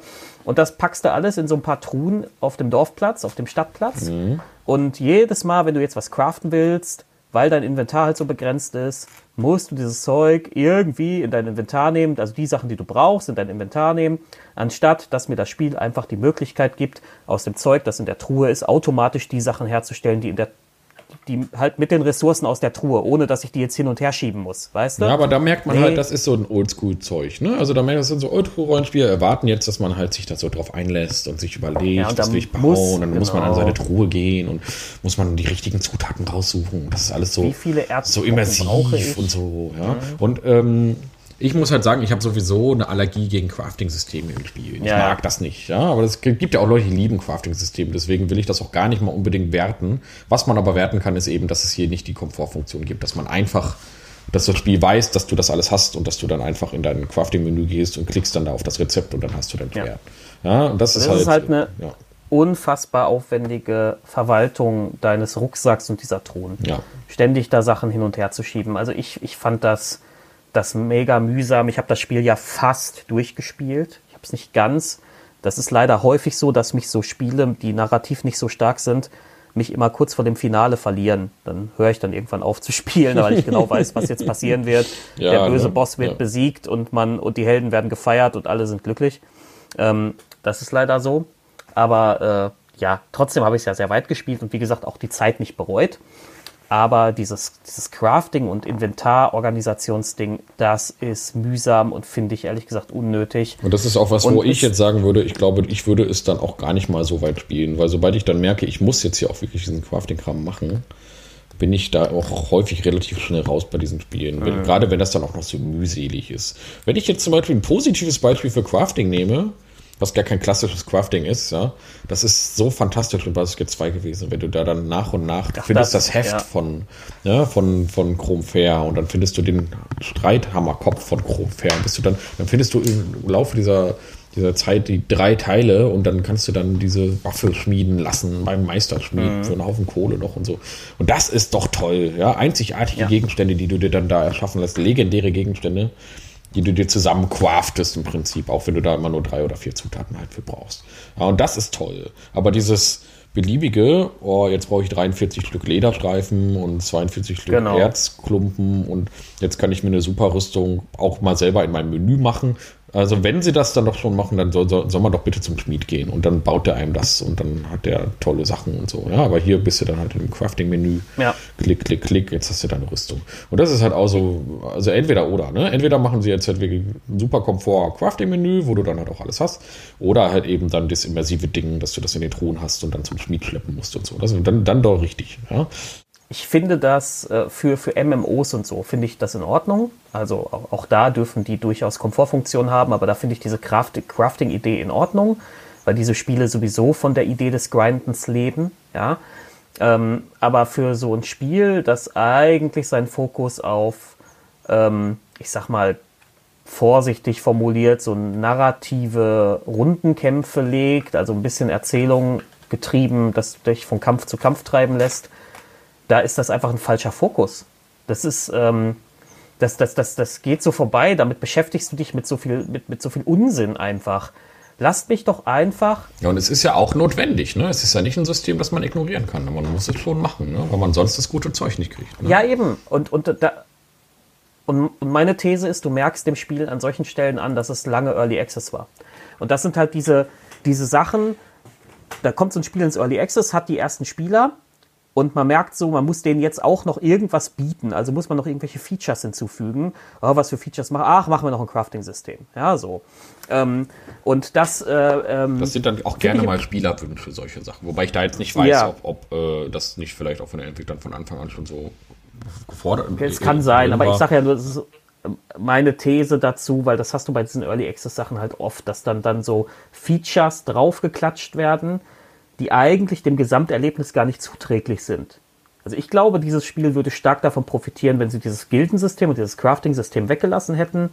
Du bekommst einfach deine Aufträge, du gehst in, in den nächsten Dungeon, du machst da deine Kämpfe und am Ende wartet halt wieder die Truhe mit dem einzigartigen Zauberschwert von Schnubbel die Dupp. Ja, so. Also, also ich, wir müssen natürlich sagen, wir wünschen uns das quasi gerade, dass, es, dass das Spiel bitte genauso ist wie alle anderen Spiele dieser Art. Das ist natürlich jetzt eigentlich ein bisschen, bisschen traurig, dass wir uns das so wünschen. Und eigentlich müsste man dem Entwickler jetzt ein- einfach auch mal sagen, hey, ihr wart mutig, ihr habt euch was getraut, ihr habt mal ein bisschen was anders gemacht. Aber für mich und dich funktioniert es nicht. Also ich möchte, ich mag das nicht so. Äh, Ich möchte, pass auf, ich möchte die, die, die, ich möchte den Drachen töten und dahinter soll dann sein, soll dann der tolle Schatzhort sein und da soll dann ein geiles Schwert liegen und da will ich mich dann darüber freuen. Ja, und ich möchte auch nicht irgendwie 43 Erz zu irgendwas craften. Ähm, das ist nicht das, was ich erwarte und mag an diesen Spielen. Ja, ähm, das ist auch nicht das, was ich persönlich auch mit D&D verbinde. Ja, das ist ja, Ja. auch nochmal so ein Ding. Ähm, und Ja, das ist, also es gibt bei D&D natürlich äh, Herstellungsmöglichkeiten, ne? also man kann Schriftrollen herstellen und Tränke herstellen und so, das geht ja alles. Aber eigentlich hat D&D ja auch, gehört ja zu diesen äh, Table-RPGs, die, die diese Loot-Spirale haben. Ne? Und äh, das äh, finde ich halt auch eine merkwürdige Entscheidung, dass man hier sagt, wir, wir hebeln gerade, also eines dieser Merkmale von D&D hebeln wir einfach aus, indem wir da so eine Craft- und Gildenmechanik einbauen. Ähm, weiß ich nicht. Also zumal, zumindest war es bei mir so, vielleicht habe ich es auch falsch gespielt, das möchte ich nicht ausschließen, aber ich habe halt erst sehr spät überhaupt Items gekauft bei diesen Gilden. Ähm, du findest durchaus auch Sachen, also es ist nicht so, dass du gar nichts findest, aber das sind immer so, so, so besserer Durchschnitt. Also das äh, Plus 1 Schwert, das hast du irgendwann. Ja, aber diese besonderen Sachen, die musst du dir herstellen. Und ja, also das, das, das Problem ist halt, ich, das ist halt der Gesamt, also diese, der, der, der, der Gesamterfahrung, finde ich, abträglich ist. Und da kann man auch sagen, okay, schön, dass ihr euch was getraut habt, aber es ändert halt nichts daran, dass es der Gesamterfahrung abträglich ist. ja, Ähm, ja, und das äh, finde ich, ja, finde ich schade, ist halt, ist halt einer der Minuspunkte, genau. Ja, also das ist, glaube ich, für uns der Hauptkritikpunkt am Spiel, dieses Loot-System. Das können wir wahrscheinlich schon so sagen. Das ist schon äh, Hauptkritikpunkt Loot-System und die wenig spannende. Also die Story ist in Ordnung, die ist zweckmäßig, äh, die ja, funktioniert. zweckmäßig trifft Ja, es. genau. Ähm, aber jetzt auch nicht Wie- so mal- äh, der Knaller. Ja, ja. Wie, wie weit hast du eigentlich gespielt? Hast du dieses, dieses Erstürmen auf diese Festung am Anfang, hast du das zu Ende gespielt? Äh, nee, da bin ich drin, so quasi. Da bin ich dabei. Das habe ich noch gar nicht, das habe ich noch nicht mal durchgeschafft, ja. Äh, weil, ähm, ich, ja, also ich, jetzt, ich werde es, glaube ich, ich weiß gar nicht, ob ich es jetzt großartig noch weiterspiele. Gerade jetzt so diese Sachen mit Loot und Crafting und so ein Kram. Das sind so Sachen, die mich so sehr abschrecken, dass ich, dass mich, dass ich dann manchmal auch schon so denke, ah, das ist einfach ja. nicht mein Spiel. Aber nee, ich habe das noch nicht, weit, nicht mal zu Ende gespielt. Aber auch eher so, weil jetzt die Podcast-Aufnahme dann jetzt auch schon mal anstand und ich einfach keine Zeit gefunden habe, es ist weiter zu spielen. Ja. Gut. Ähm, Gut, nee, weil das ist, es ist, äh, das ist halt dann ganz witzig, weil du musst am Ende, äh, du findest, also ich, ich spoiler jetzt mal so ein bisschen, ähm, du triffst am Ende da so ein paar Überlebende. Und irgendeine finstere Macht hat die halt überrannt. Ich sage jetzt nicht, was für eine Macht. Und ähm, die vermuten einen Verräter. Und dann musst du den Verräter rausfinden. Und es ist so absurd offensichtlich schon wieder, wer hier das Wiesel ist. Ja, mhm. das ist. Ach ja.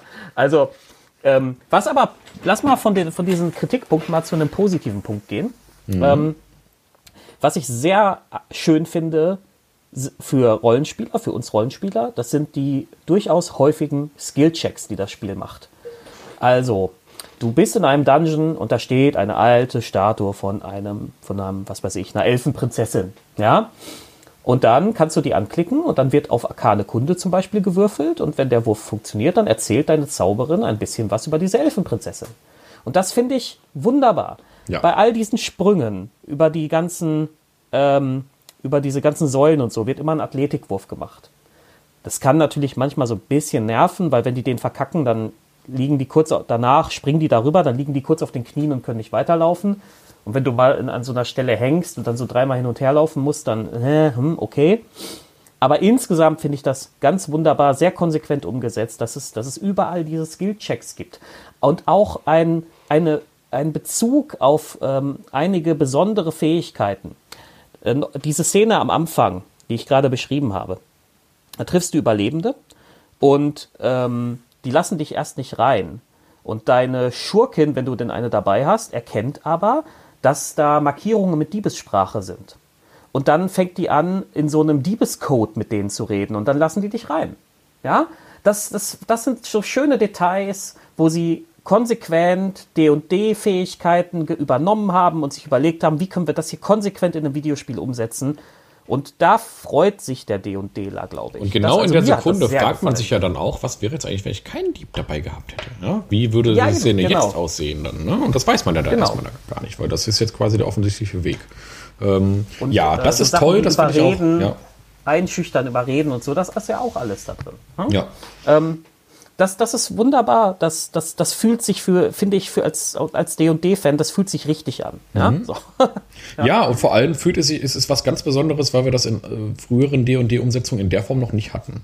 Ja, also das äh, kann ich jetzt mal sagen, ganz grob sagen, dass man so einen arkane Kundewurf im Spiel macht und so und dann dadurch Informationen kriegt. Das hat man eigentlich nicht. Ne? Also man hat ja meistens eher so ein Attributsding, also dass man halt eine hohe Intelligenz braucht, um irgendwas zu schaffen. Ja, also um gewisse Sachen herauszufinden. Oder in der Regel, wenn du halt in, nehmen wir jetzt mal Baldur's Gate 2 wieder als großes Beispiel, wenn da halt so eine Säule ist irgendwie, wo Symbole dran ist, dann ist da ein Lupensymbol, dann klickst du drauf und dann kriegst du halt einfach die Narration dazu. Ja, ob du das jetzt, ob das jetzt einer deiner genau. Charaktere, da muss keiner einen Skillcheck drauf machen oder so. Ja, das gibt's da nicht. Ja. Also ja. meine Beobachtung ist eigentlich, dass bei solchen Spielen meistens die sehr handfesten Fähigkeiten, mhm. also hier wäre es zum Beispiel Athletik oder sowas wie Schlösser knacken und so. Solche Fähigkeiten finden immer Umsetzung in solchen mhm. Spielen. Mhm. Aber die geistigen Fähigkeiten finden selten so eine Umsetzung in Form von Skills. Und ähm, das finde ich schön, dass sie das hier konsequent machen. Ähm, ja, auch so bei, es gibt immer wieder so Stellen, dann, keine Ahnung, da ist dann eine Pflanze, da muss der Heilkunde, da wird der Heilkunde gewürfelt und so. Und dann erklärt er dir, was, was es mit der Pflanze auf sich hat. Und ähm, das, das, das ist wirklich schön konsequent umgesetzt. Und das sind so Sachen, da macht das Spiel wirklich Spaß. Auch wenn, äh, ja, genau, auch, auch, wenn es dir dann manchmal so ein bisschen die Entscheidung abnimmt, weil es dann so automatisch läuft. Ja. ja aber ähm, mir hat das sehr viel Spaß gemacht, das zu beobachten. Ja. ja, also das ist eine, das ist, das ist genau der, der Teil von D&D, den ich auch gerne mal in so Spiel umgesetzt sehen möchte. Und das finde ich ja gut, dass sie das hier auch gemacht haben. Erinnert wirklich auch da wieder so ein bisschen an die alte Nordland-Trilogie. Also an diese mhm. alten DSA-Spiele, äh, die ja ganz anders bei denen das ja ganz anders möglich war. Da waren ja halt Textboxen und so und da konnte man ja solche Sachen viel besser und einfacher implementieren. Da musste man keine Sprachausgabe zu machen. Und auch da gab es ganz viel so Fertigkeitsproben. Ja, und dann hat der Charakter, der halt eben ja. eine gewisse passive Fertigkeit halt auch hat oder sowas, dann in dem Moment gesagt, oh, ich höre hier was oder so. Ja, das war schon äh, äh in, in den alten DSA-Spielen auch schon drin. Und das gerade diese Sachen sorgen übrigens auch dafür, dass ich diese Spiele in sehr guter Erinnerung habe. Aber, und da können wir auch direkt nochmal ganz kurz äh, da einen Vergleich ziehen, übrigens, zu den, zum Sternschweif zum Beispiel. Und zwar hat dieses Spiel auch so eine Reisemechanik. Das heißt, also du kannst, also du reist oh ja, aus deiner. Hauptstadt dann zu so einer Ruine und dann musst du halt vorher Proviant einkaufen und so. Ja, und du weißt ja, ah, okay, ich bin zwei Tagesreisen dahin, ich nehme mal lieber drei Päckchen Proviant mit oder so. Und dann muss man da halt hin und dann gibt es halt reist man einen Tag und nachts muss man halt rasten und dann gibt es potenzielle Zufallsbegegnungen. Dann kommt halt eine Gruppe Banditen, dann musst du kämpfen und so weiter. Und ja. ähm, du hast von oben wirklich dann dieses, diesen roten Strich, ja, diesen Indiana Jones-esken Strich, der über die Landkarte fräst und du läufst dann da so entlang und ähm, siehst halt eben deine, deine Reise. Und das finde ich auch eine, das, das, ich liebe diese Art, sich fortzubewegen. Das schafft ein schönes Gefühl, genau, finde ich genau. auch. Das liegt natürlich daran, dass wir mit diesen Nordland-Trilogie-Spielen auch teilweise in Videospiele rein sozialisiert wurden. Und die haben ja genau das. Äh, es hat aber hier einige, wie ich finde, doch ganz signifikante Schwächen. Ähm, einmal, du kannst eine einmal gestartete Reise nicht mehr abbrechen. Mhm. Das finde ich richtig schlimm, weil ich hatte einmal die Situation, habe ich vergessen, Proviant einzukaufen und war dann schon so auf halbem Weg zu dem Dungeon und ich so, scheiße, ich muss eigentlich zurück zur Stadt. Nee, ging nicht. Musste ich tatsächlich den Spielstand laden, wo ich wieder in der Stadt bin. So, und die, das heißt, die, die Zufallsbegegnung und die damit verbundenen Erfahrungspunkte. Ja, man sonst einfach verhungert, ne, oder? Äh, ich ja. weiß gar nicht, was, ich habe es nicht konsequent, ich hätte es mal weiterspielen müssen, um ja. zu gucken, was passiert. Also, schön ist wiederum, dass deine äh, Naturkunde-Leute, die du in der Party hast, dann eben auch jagen gehen und Pilze sammeln und sowas. Genau. Dann kriegst ja. du, äh, stockt sich Proviant automatisch immer ein bisschen auf. Aber soweit ich das mitbekommen habe, kann das nie so den den Proviant wirklich so gegenhalten. Also du verlierst immer mehr, als du wieder ja, reinholst genau. auf den mhm. Reisen, damit du halt auch einen Grund hast, wirklich Proviant einzukaufen. Und eine zweite, ein zweites riesiges Problem, für mich zumindest, sind die sich wiederholenden Encounter auf den ja. Reisekarten. Das ist am Anfang noch ganz cool, aber wenn du die gleiche Barbarentruppe zum zehnten Mal umgeklatscht hast, auf derselben Map, ja. dann denkst du dir irgendwann auch, boah, Leute, gebt mir eine Möglichkeit, lasst mich das automatisch auswürfeln. Das ist doch einfach nur ätzend. Oder lass es raus. Ja, ja oder ne, warum, warum sollten die so eine hochgerüstete, so drei Standardbarbaren dann so eine hochgerüstete Ja, das Truppe ist das ewige Problem von solchen Spielen. Ja. Also generell, das ist auch, auch bei diesen, bei diesen, äh, ähm, bei, bei, bei diesen Open-World-Rollenspielen. Du läufst da in Skyrim rum, hast deine voll, bist voll gepanzert in deiner Ebenerzrüstung mit dem riesigen Zweihänder auf dem Rücken und der Schurke mit dem rostigen Dolch kommt aus dem Gebüsch gesprungen und sagt, gib mir dein Geld. Und da lachst du doch nur. Natürlich. Ja, also das ist. Das hat Oblivion ja dann später, hat Oblivion dann ja anders gelöst, dass der Schurke dann halt auch eine Ebenerzrüstung anhatte. Aber. Ja, oh, oder, nee. und dann, und dann so Sachen wie, äh, ähm, äh, die, diese Vulkanglasrüstung, aber dann barfuß und so. Hm. Weil er nicht alle Teile hat. Oh, nee. Grausig. Grausig. Weißt du, dann, verka dann verkauf die Armschienen davon und kauf dir Schuhe. Also wirklich.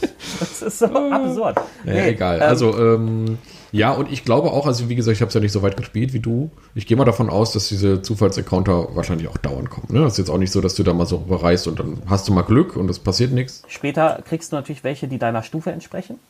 Äh, apropos Stufe, ähm, Stufe 10 ist das Limit. Ja. Ähm, Finde find es aber gut, weil also du bekommst so ab, ich finde, man bekommt also ab Stufe 5, 6 auch ein schönes Machtgefühl. Deine Charaktere sind, machen guten Schaden.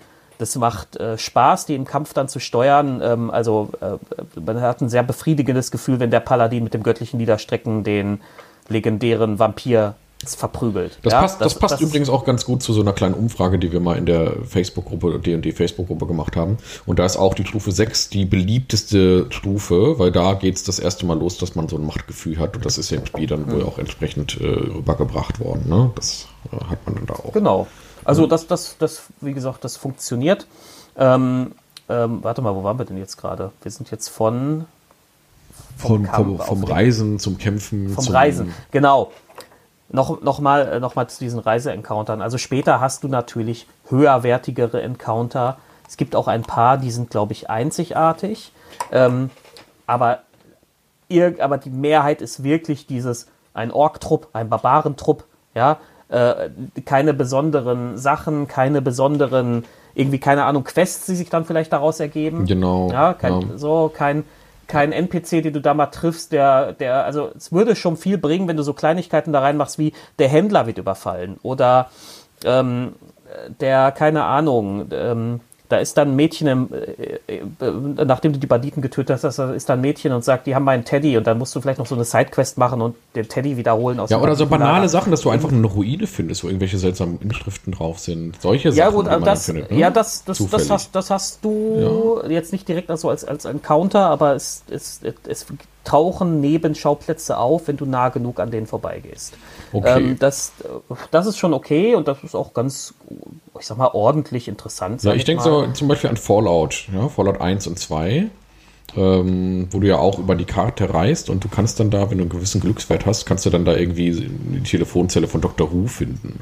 Oder du findest so einen riesigen Fußabdruck oder so von irgendeiner Kreatur, Godzilla groß oder so, findest du dann da. Da gibt es dann manchmal so, so, so äh, Easter Egg-Encounter quasi oder sowas. Oder halt auch einfach ähm, du triffst dann einfach eine Gruppe Händler, die dann einfach unterwegs was verkaufen oder sowas. Ja. ja. Und solche Sachen. Das könnte man ja auch mal einbauen. Aber nein, es muss natürlich fast immer Kämpfe sein.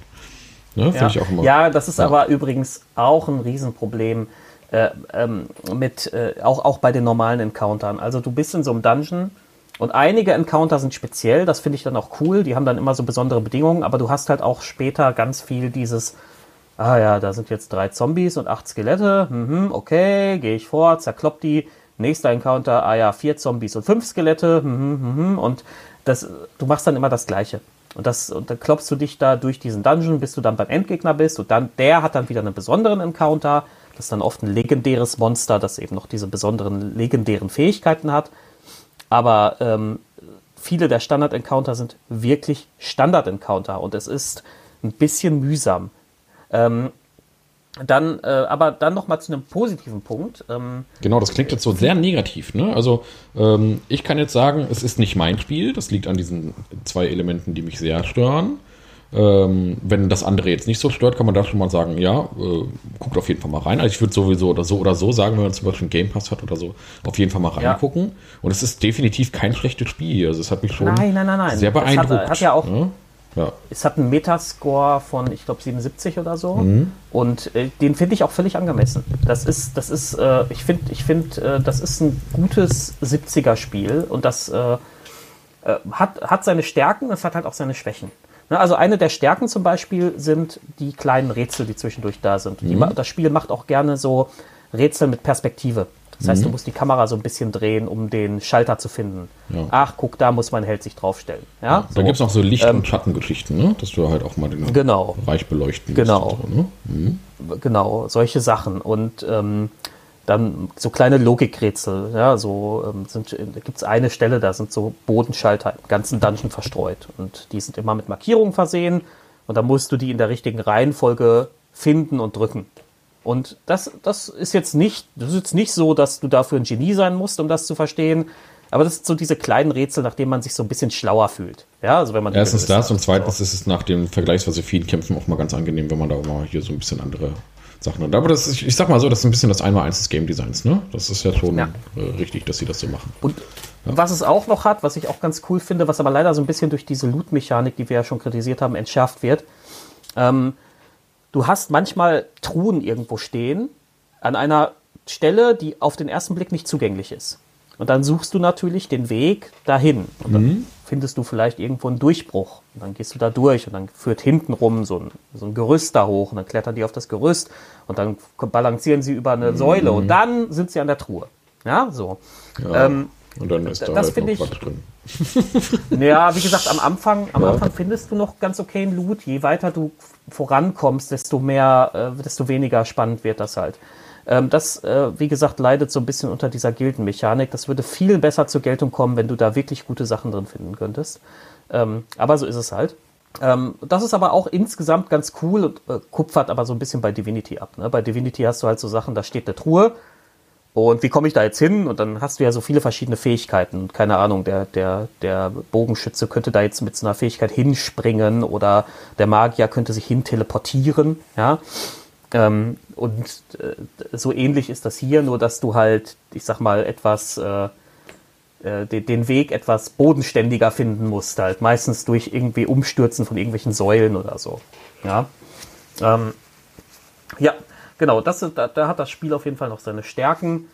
Ähm, Genau, also es arbeitet auch wirklich mit der Umgebung. Ne? Also das ist, du kannst genau. die Umgebung richtig nutzen, ne? wie du schon sagst, du kannst Sachen umstürzen und äh, äh, Geröll wegräumen und solche Sachen. Das ist halt schon äh, das ist auch schon mal ein bisschen was anderes für diese Art Spiel. Das hast du, ähm, glaub, bei Divinity gab es, glaube ich, auch. Ja, da hast du auch die Umgebung sehr aktiv mit genutzt und so. Ähm, es macht aber für mich persönlich jetzt sehr viel Hoffnung auf Baldur's Gate 3.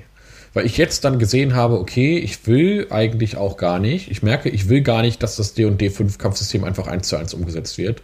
Ich freue mich jetzt, dass die Divinity-Leute da dran sind und dann da nochmal das Maximum rausholen, um das für ein Computerspiel noch spannend zu machen. Da bin ich sehr gespannt. Das kann ich jetzt schon mal, dank, dank Solasta kann ich jetzt das nochmal klarer definieren für mich, dass ich das sehr gut finde, äh, was in Baldur's Gate 3 passieren wird. So. Ja. ja. Ja. Genau.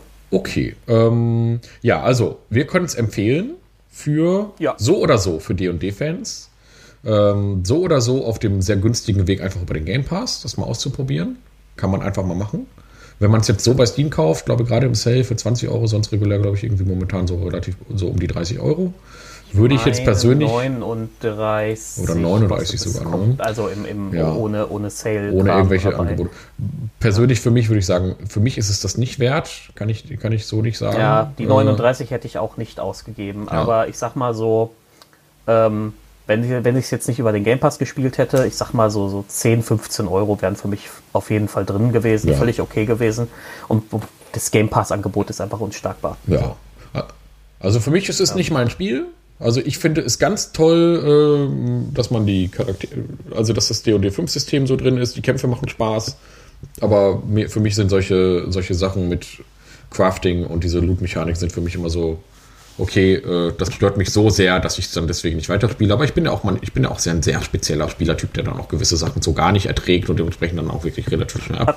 Es hat bei uns damit zu tun, dass wir ähm, jetzt hat sich das ja geändert, aber wir haben ja lange diesen Multiplayer-Sektor fast komplett außen vor gelassen. Und deswegen sind viele Mechaniken, die da normalisiert sind, für uns überhaupt nicht normal. Ne? Ähm, ja, ich finde, die haben dann halt einfach in dem Genre auch nichts zu suchen. Da bin ich jetzt ja, ein alter, kommt, alter, nee, genau, alter Hase, also, der dann sagt, so in diesem, in diesem CRPG-Genre will ich diesen MMO-Quatsch nicht drin haben. Ja, es gibt, genau, es gibt so Sachen, genau, es gibt so Sachen, die müssen nicht in einem Singleplayer-Spiel drin sein, genau. finde ich. Also zum Beispiel, ganz einfaches Beispiel, The Witcher 3 mit ähm, Schwertern in unterschiedlichen Farben, um die Wertigkeit anzuzeigen. Oder ähm, ähm, oder irgendwie das Schwert, das du erst äh, anheben kannst, wenn du Stufe 58 bist. Ja, was ja, halt totaler Bullshit ist. Ja, das kannst du in irgendwelchen MMOs machen, auch da finde ich es schon total Quatsch. Aber dass man einfach so ein Schwert nicht hochheben kann, äh, das, ich meine, das ist, das ist Geralt, ja, das, das ist der Hexer, ja, das ist der, einer der besten Krieger des Landes, ja, und der kann einfach das, diesen Zweihänder da nicht hochheben, ja, und dieses, ja. Schwert nicht, nicht anheben, ja, und das nicht benutzen. Das muss er erstmal lernen, ja. Als wäre er irgendwie so äh, knappe Kunibert, ja. Was ein Unsinn. ja, also das, das sind so Sachen, wo ich halt sage, ah, das ist so, das sind so Spielmechaniken, die haben da einfach nichts drin zu suchen. Das können die sofort rausschmeißen. Aber gut, ähm, da bin ich, äh, da sind wir beide ja auch, also ich ganz besonders und auch du so ein bisschen, sind wir so ein bisschen eigen. Äh, aber The Witcher 3 habe ich deswegen trotzdem nicht weggelegt. Das hat, waren Nein, an anderen Stellen so, so, so brillant, der, dass äh, ja, mich das jetzt nicht rausgeworfen hat. Spiele der genau. letzten Jahre. Und da kann Gar man übrigens Frage. auch sagen, man kann bei The Witcher 3 die Crafting-Mechanik halt ignorieren. Das kann man weglassen, wenn man möchte. Mhm. Braucht man nicht, kann man auch ganz entspannt so durchspielen. Und bei Solasta geht das eben nicht. Wenn ich die Crafting-Mechanik ignorieren könnte, dann würde ich das mit der Blut-Mechanik auch noch schaffen. Aber jetzt dieses Crafting-Zeug und so, ach du meine Güte. Nee, nee, nee, nicht mein Spiel, aber, aber für viele andere Leute bestimmt. Guckt mal rein. Äh, es ist auf jeden Fall, ich würde es trotzdem empfehlen, ich, oder sagen wir es mal so hier, ganz, ganz klassisch, ganz klassisch, ja. Genre-Fans greifen zu, alle anderen Genau, Genre-Liebhaber greifen zu. alle ja, so, anderen So würde es jetzt bei GameStar ja. stehen irgendwo, genau. Aber damals ging das ja auch noch mit dem Probespielen, weil man halt eben ja auch äh, noch Demos Kosten, hatte. weil man die Demos hatte, die hat man ja heute gar nicht mehr. Aber wer jetzt also keinen Bock auf den Game Pass hat und Steam hat, der kann sich das auch bei Steam mal kaufen. Ähm, und ein, zwei Stündchen spielen. Steam hat nämlich mittlerweile eine sehr kulante Refunding-Mechanik. Wenn, man, wenn einem das nach ein, zwei Stunden nicht gefällt, dann kann man es auch wieder refunden. Wobei die Sachen, die einen stören, tauchen in der Regel nicht schon nach zwei Stunden auf, sondern eher ein bisschen später. Daher muss man da vielleicht auch uns vertrauen. Ähm, ich fand das jetzt jedenfalls mal, jedenfalls mal ganz nett, mal so eine Spielebesprechung, Computerspielebesprechung aus der Sicht von D&D und, und Pen-and-Paper-Spielern zu machen. Ähm, wir haben da nämlich nochmal einen anderen Blick auf diese ganze Geschichte. Mhm. Und äh, vielleicht jetzt so Laster für Leute, die auch D&D spielen, jetzt nochmal etwas anders beleuchtet, die das Spiel vielleicht auch vorher gar nicht so sehr im Fokus hatten. Schaut euch das auf jeden Fall mal an. Ach, ganz kleine Sache noch, die ich noch hinzufügen möchte. Das Spiel hat einen Dungeon-Editor. Äh, da war ich ja erstmal ganz aus dem Häuschen und dachte, oh, wie toll, ich habe hier einen Map-Editor, mit dem kann ich bestimmt auch Battle-Maps machen und die dann zweckentfremden für meine D&D-Runde, ja. Und ähm, leider ist der Map-Editor genau so gebaut, dass man ihn nicht benutzen kann für seine Pen-and-Paper-Runden. Weil ähm, du erstellst damit quasi schematisch eine Map. Diese schematische Darstellung ist aber absolut unnütz für uns. Und austesten kannst du sie dann aber nur in der in isometrischen Ingame-Perspektive mit diesem ganzen Nebel des Krieges, Gedöns und so. Das heißt also, auch da kannst du keine vernünftigen Aufnahmen von dieser erstellten Map machen. Ähm, mhm. Sehr, sehr schade. Ich finde, da ähm, stellen die sich ein bisschen, stellen die Entwickler sich selber ein bisschen im Weg, dass sie das dann nicht so was machen. Warum machen die nicht eine Exportfunktion für den Charakter? Warum machen die eben nicht diese Maps, dass man die dann halt auch einfach mal von oben als Battle Map exportieren kann? Warum, ne, man könnte ja auch einfach mal eben sagen, ja, wir wissen hier Leute, die D&D 5 spielen, die spielen vielleicht auch Solaster. Wir bauen jetzt mal hier so eine Mechanik ein, dass ja. ihr irgendwelche bestehenden Maps, die ihr hier seht, äh, hier ist ein Vogelperspektiv-Button. Ihr könnt, eine, ihr könnt einen Screenshot davon machen und das als Battle-Map für euch benutzen. Ja? Jo, und ne? das finde ich auch total absurd. Ja. Weil wenn man bedenkt, dass die ganze Rollenspielszene, das ist ja eine Szene, zumindest seit dem Internet, die total auf ähm, total darauf basiert, dass Leute sich gegenseitig unterstützen. Dann zeichnet der eine ein Charakterporträt und der andere macht die Battle Map und dann findest du ganz viel Stuff, den du auch umsonst im Internet kriegst, ja. Ähm, und ähm, manche Leute wollen dann auch bei Kickstarter, äh, es dann schön, wenn sie Geld dafür sehen, aber das ist ja auch völlig in Ordnung. Nur, ne, weißt du, aber es gibt da so viel Kram, wo, wo sich die Community da gegenseitig Zeug zuschiebt. Und so Laster steht da so ein bisschen für mich mit verschränkten Armen in der Ecke und sagt, nö, von mir nicht. Ja, aber das ja? ist doch, das so. ich verstehe, also das wäre doch so schlau für die Entwickler, wenn die sagen würden, wir haben hier den Charaktereditor, ihr könnt diese Charaktere nehmen, ihr könnt die von oben äh, Fotos davon machen, ihr könnt daraus, äh, ihr könnt die Charaktermodelle exportieren, wenn ihr wollt. Ja, ihr könnt die, wir haben vielleicht sogar eine Importfunktion für Roll20.